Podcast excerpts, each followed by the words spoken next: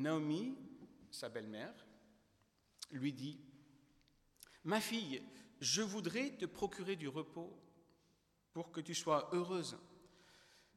Entre parenthèses, vous vous rappelez, c'est exactement ce qu'elle lui avait dit quand elle partait de Moab. J'en vois plusieurs qui font le rapport. C'est exactement la même chose. Parenthèse terminée. Et maintenant, et maintenant, Boaz, avec les servantes de qui tu as été, n'est-il pas notre parent? Or, lui-même doit vanner, nettoyer les orges qui sont dans l'air, dans la moisson. Lave-toi donc, parfume-toi, mets tes plus beaux habits et descends-y.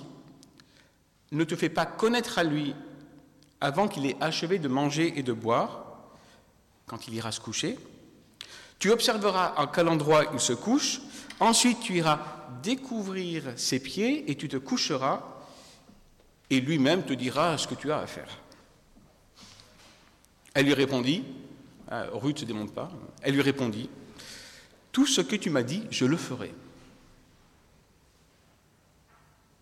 Elle descendit jusqu'à l'aire de moisson, fit tout ce que sa belle-mère avait ordonné. Boaz mangea et but, et son cœur fut joyeux. Il alla se coucher à l'extrémité d'un tas de gerbes, et Ruth vint tout doucement découvrir ses pieds et se coucha. Au milieu de la nuit, cet homme euh, eut froid et se retourna. Je vous fais le même coup que la dernière fois. Tada Surprise C'est le même mot, surprise Une femme était couchée à ses pieds. Il dit, Qui es-tu? Elle répondit, Je suis Ruth, ta servante. Étends ton aile sur ta servante, car tu as droit de rachat. Il dit, Sois bénie de l'Éternel, ma fille. Cette dernière marque vaut mieux encore que la première, car tu n'as pas recherché des jeunes gens, pauvres ou riches. Maintenant, ma fille, sois sans crainte. Je ferai pour toi tout ce que tu diras, car sur la place publique, dans la ville, chacun sait que tu es une femme de vertu. Maintenant, il est vrai, j'ai droit de rachat, mais il en existe un plus proche que moi. Il en existe un plus proche que moi. Passe ici la nuit, au matin, s'il veut s'acquitter de son droit de rachat envers toi, c'est bien qu'il le fasse. Mais s'il ne lui plaît pas de le faire envers toi, moi, je m'en acquitterai envers toi. L'Éternel est vivant. Reste couché jusqu'au matin. Ruth resta couchée à ses pieds jusqu'au matin et se leva avant l'heure où on pouvait se reconnaître l'un l'autre. Et Boaz dit qu'on ne sache pas qu'une femme est venue dans l'air de moisson cette nuit. Il dit alors à Ruth, Tends-moi le manteau qui est sur toi et tiens-le. C'est ce qu'elle fit, et il mesura six mesures d'orge dont il la chargea, puis elle rentra dans la ville. Ruth revint auprès de sa belle-mère et dit à Naomi, euh, et Naomi dit, Est-ce toi ma fille? Ruth lui raconta tout ce que Boaz avait fait pour elle. Elle dit, Il m'a aussi donné ces six mesures d'orge en me disant, ne retourne pas à vide vers ta belle-mère. Naomi lui dit, Reste ici, ma fille, jusqu'à ce que tu saches comment finira l'affaire, car cet homme ne sera pas tranquille avant que lui ait terminé cette affaire aujourd'hui. Jusqu'ici, la lecture donc de l'acte 3 de Ruth.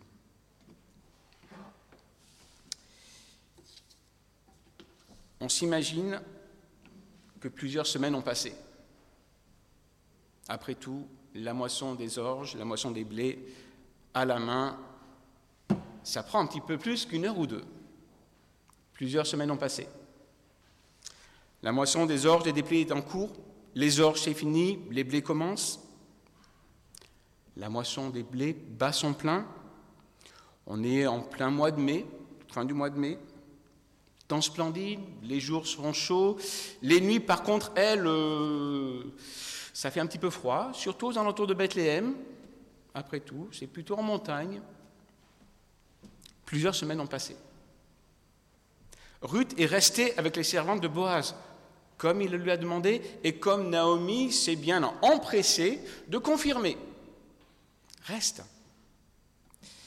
Tous les jours, peut-être même, Boaz réitère, vous savez, cette invitation à prendre son pique-nique ensemble.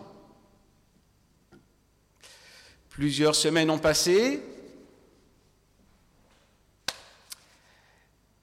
et Naomi, elle, ne voit rien arriver. Plusieurs semaines ont passé, la moisson des orges est terminée, la moisson des blés est en cours, et une fois la moisson des blés terminée, qu'est-ce qui se passe? Eh bien, tout le monde plie ses affaires euh, et rendez-vous l'année prochaine. Et une fois la moisson terminée, Ruth n'a aucune raison de croiser régulièrement notre cher Boaz. Plusieurs semaines ont passé et ben, il se passe toujours rien. Hein, Naomi, qui elle, euh, voyait quelque chose potentiellement arriver, rien ne se passe. On peut imaginer qu'en fait, notre, nos deux personnages, hein, Ruth et Boaz, se sont euh, enfermés, si vous voulez, dans, dans le rôle qui, les leurs, qui sont les leurs. Ruth, la pauvre, étrangère, veuve, hein, moabite. Hein, vous vous rappelez, euh, du coup, elle est vraiment au bas de l'échelle sociale. vous vous rappelez même ce qu'elle dit à, à Boaz, cette première rencontre. Tu me traites comme de tes servantes et je ne suis même pas l'une de tes servantes. Je suis même moins que cela. Je ne suis rien. Peut-être que Ruth s'est enfermée ou a été enfermée par le monde qui l'entoure dans ce rôle-là de la pauvre étrangère, hein, moabite, veuve, qui ne peut rien attendre qu'autre que de ramasser quelques épis de blé derrière les serviteurs de Boaz. Boaz, lui, s'est peut-être laissé enfermer dans son rôle euh, d'homme plutôt âgé, non marié ou veuf, on ne sait pas, avec un certain, euh, un certain statut social. Hein, il est puissant et riche, disait Naomi.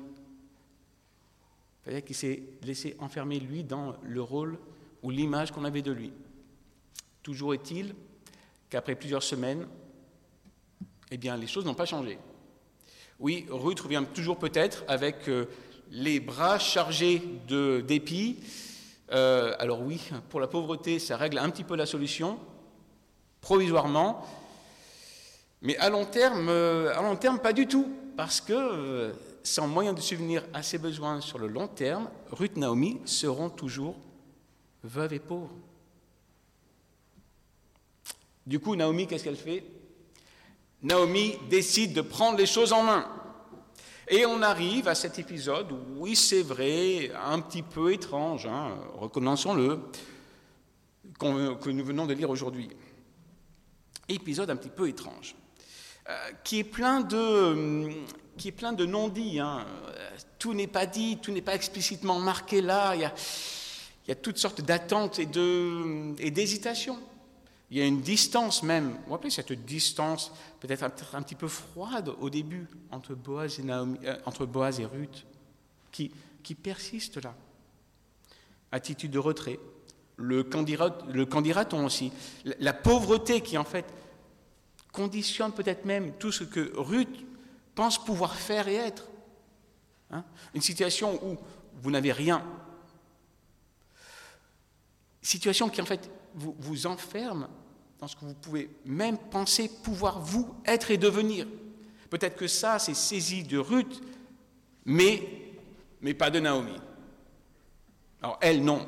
Elle n'est pas enfermée dans cette pauvreté qu'elle vit et peut-être qu'il pourrait durer. Non, pas Naomi. D'où le petit, euh, oui, bah oui, le petit stratagème de Naomi.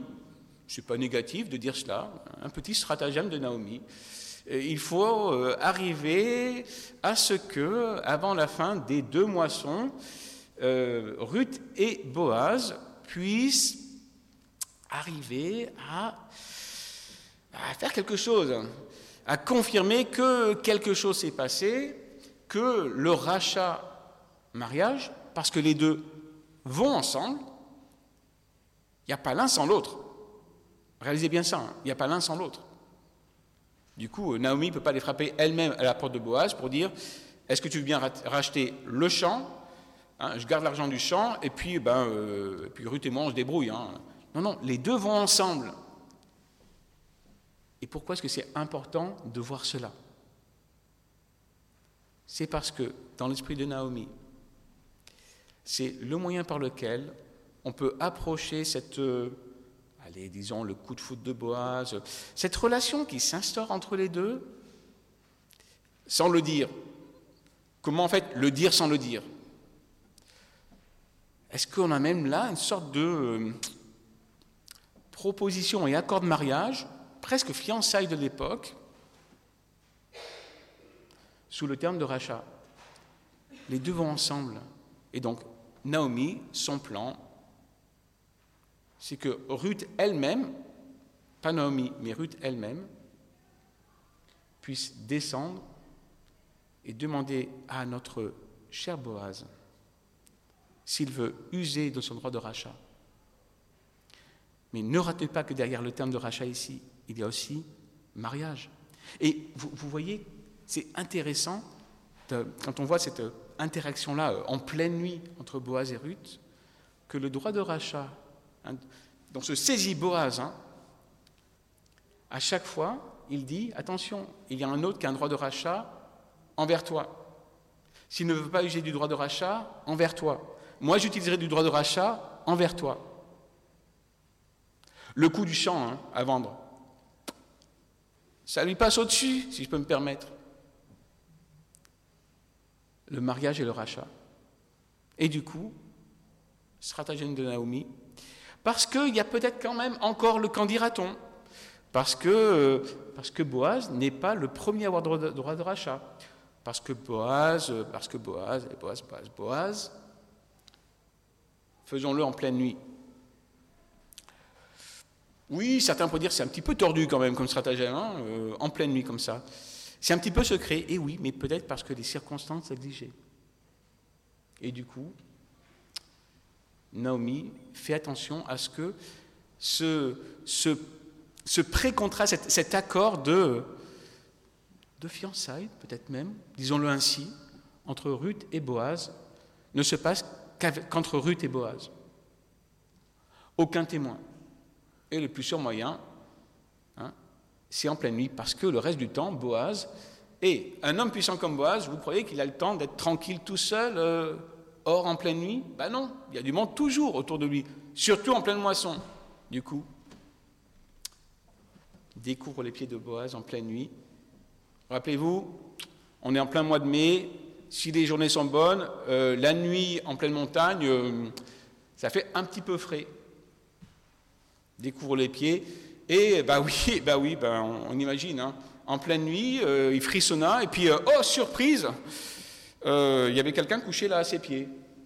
Incroyable. En plus, c'est une femme. Oh. Il a dû se demander ce qui se passait.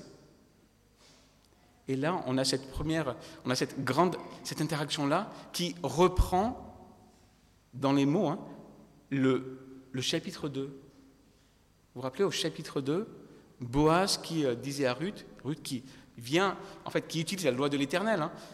on devait garder les épis pour les pauvres, hein, glaner. Et Boaz qui dit à Ruth, euh, et je plus le texte même, qu'il a béni en lui disant qu'elle est venue chercher refuge sous les ailes de l'Éternel. Vous vous rappelez de cette expression-là? Et Ruth vient, hein, qui es-tu? Je suis Ruth, ta servante. Donc en fait, elle utilise même ce que, ce que Boaz avait dit, proposé dans le chapitre 2. Étends tes ailes sur moi. Le langage même que Boaz avait utilisé pour parler de la protection que Dieu, hein, que, Ruth avait cherché de Dieu au chapitre 2.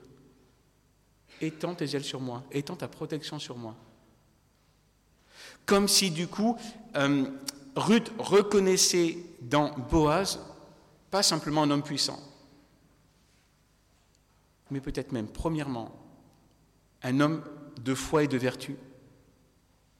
Un homme de foi et de vertu, qui en fait peut représenter même l'action de Dieu.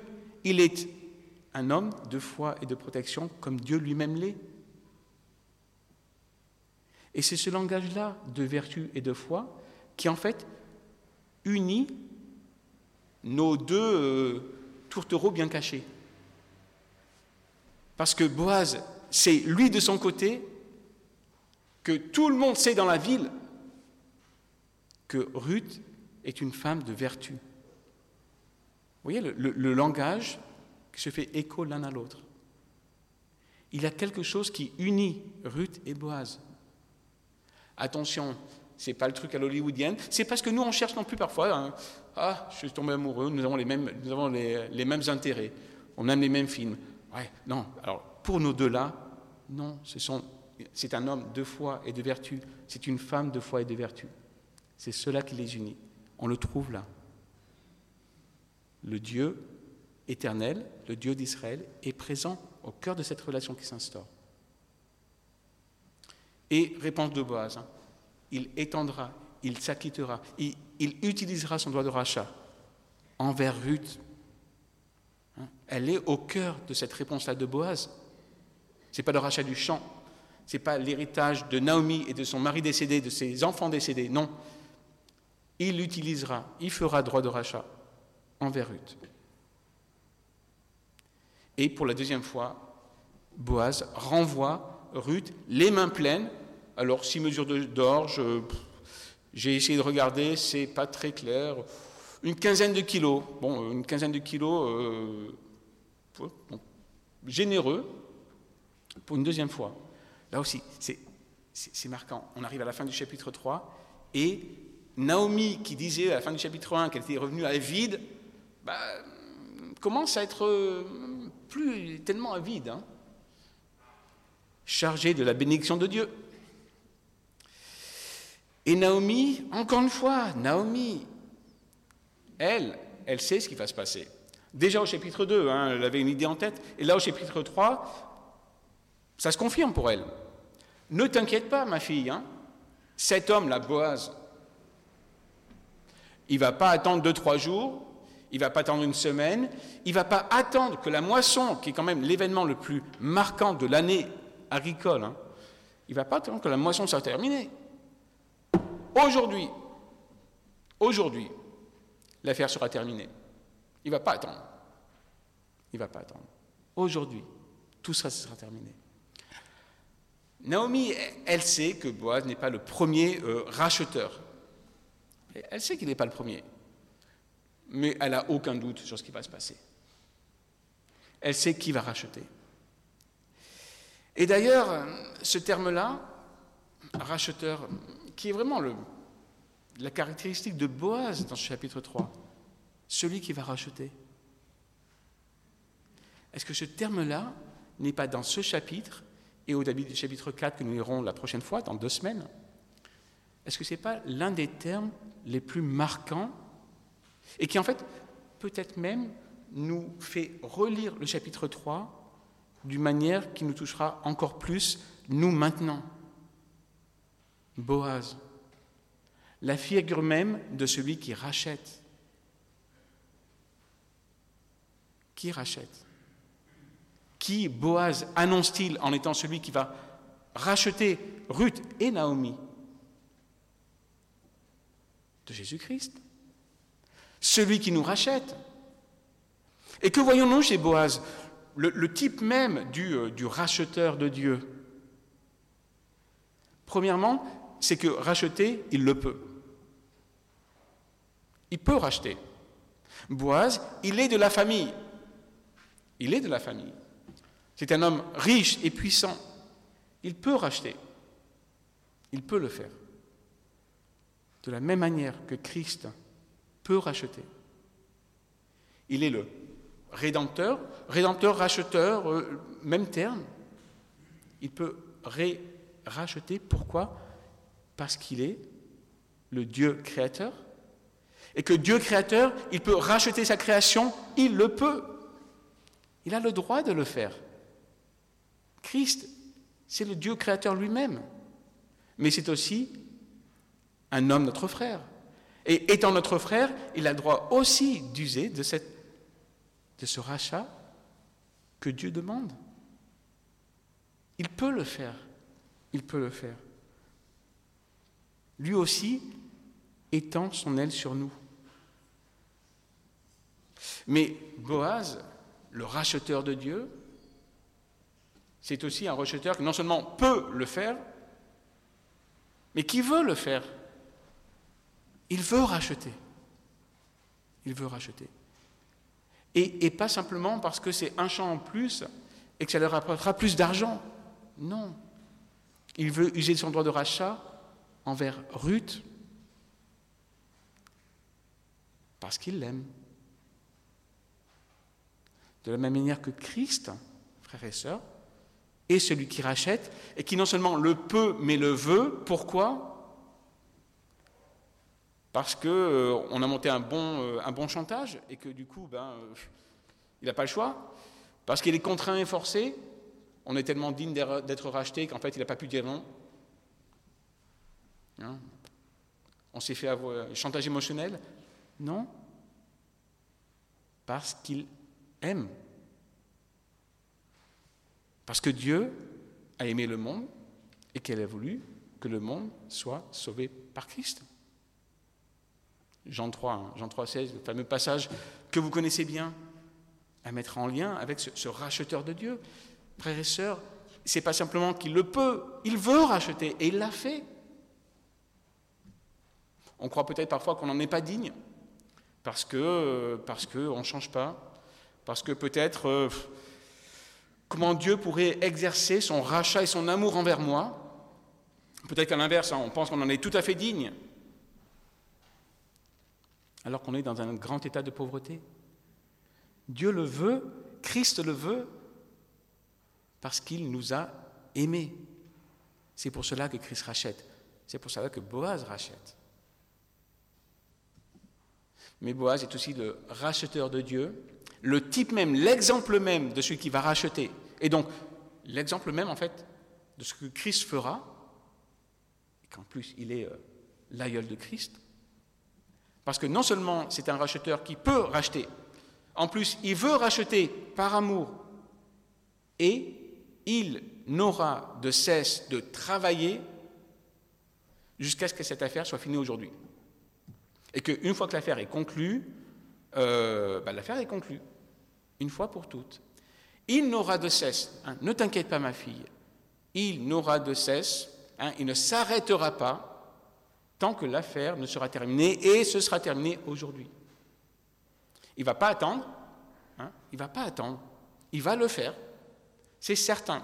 Naomi n'a aucun doute, il va le faire. Il va le faire aujourd'hui. Et une fois l'affaire conclue, elle est conclue. Et on ne pourra pas revenir dessus. Là aussi, est-ce que ce n'est pas l'image même de ce que l'œuvre de Christ est pour nous. Non seulement Dieu en Christ peut racheter, il le veut par amour, et en plus, depuis le moment de la chute, depuis Genèse 3, il n'a eu de cesse de travailler en vue de la venue de Christ et de l'accomplissement de ce rachat. Il ne s'est pas arrêté de travailler pour à un moment donné. Il n'y a pas un moment de l'histoire du peuple, oui, une histoire longue, mais il n'y a pas un moment dans cette histoire-là où Dieu s'est croisé les bras en disant euh, c'est bien gentil, mais euh, c'est un peuple au cou raide. Euh, de toute façon, ceux qui croient en moi pêchent toujours. moi, je me repose. Dieu n'a de cesse de travailler. Parole que Christ reprend une fois aussi. Hein, une contestation un des jours de sabbat. Christ faisant un miracle un jour de sabbat. Et il répond Jusqu'à maintenant, mon Père travaille et moi je travaille aussi. Christ œuvre. Dieu le Père a œuvré. Sans cesse, jusqu'à ce que cette affaire soit terminée et qu'elle le soit pour de bon. Et en Christ, c'est ce qui s'est passé. Boaz hein, ce grand racheteur, c'est l'image même du Rédempteur qui va venir. Et, là, franchement, le livre de Ruth, c'est extraordinaire. Boaz, c'est l'image même du Rédempteur, et c'est euh, l'aïeul, aïeul, aïeul du euh, seul et grand Rédempteur. C'est quand même merveilleux de lire le livre, de Ruth de cette manière-là. Avec cette grande fin qui nous dirige vers David. Et, trois petits points, et après, vers le grand roi. Vers le grand roi. C'est ça qui se passe dans le livre de Ruth. Et c'est en fait ça qui se passe ici, dans cette, ce contrat, ce contrat de rachat, qui, vous l'avez bien compris, hein, dépasse le cadre simplement formel. Hein. C'est un rachat mariage, c'est un rachat qui annonce le rachat de notre propre vie, du peuple de Dieu. Dieu qui vous rachète parce que vous faites partie de son peuple. C'est cela aussi qui est mis en valeur dans le livre de Ruth, ici dans ce chapitre. Frères et sœurs, ce, rachat-là doit, doit nous émerveiller. Parce que ce n'est pas un, contrat financier, ce n'est pas un contrat économique, ce n'est pas simplement ce document légal. Non, c'est un, un rachat, mariage dont il est question ici. C'est cela dont il est question entre nous et Christ. Ce n'est pas simplement d'une obligation formelle, il nous a rachetés et donc euh, on lui doit euh, obéissance et amour, contraint et forcé, même si on ne le veut pas. Non. Parce que l'amour que nous lui portons, l'amour qu'il nous porte, et cet amour-là qui unit Dieu et son épouse, qui est son peuple. Son épouse qui est son peuple. C'est cela la relation que nous avons avec lui. Alors frères et sœurs, que ferons-nous maintenant? Il y a autour de nous des millions de personnes qui sont, qui étaient comme nous, pauvres de tout, sans droit de cité, sans espérance dans le monde. Pauvres, étrangers, veufs, orphelins, au sens littéral et symbolique du terme, sans Dieu, voire même ennemis de Dieu, comme nous l'étions tous, que ferons-nous? Est-ce que nous resterons peut-être les bras croisés, peut-être comme Dieu aurait pu le faire, finalement euh, bien fatigant, donc euh, attendons. Ou parce que nous sommes à l'image de Christ, hein, nous sommes restaurés à l'image de Christ, est-ce que nous aurons les qualités du racheteur nous aussi? Nous pouvons proclamer la grâce que nous avons reçue. Nous voulons proclamer la grâce que nous, que nous avons reçue parce que nous voulons aimer les autres comme Dieu nous a aimés.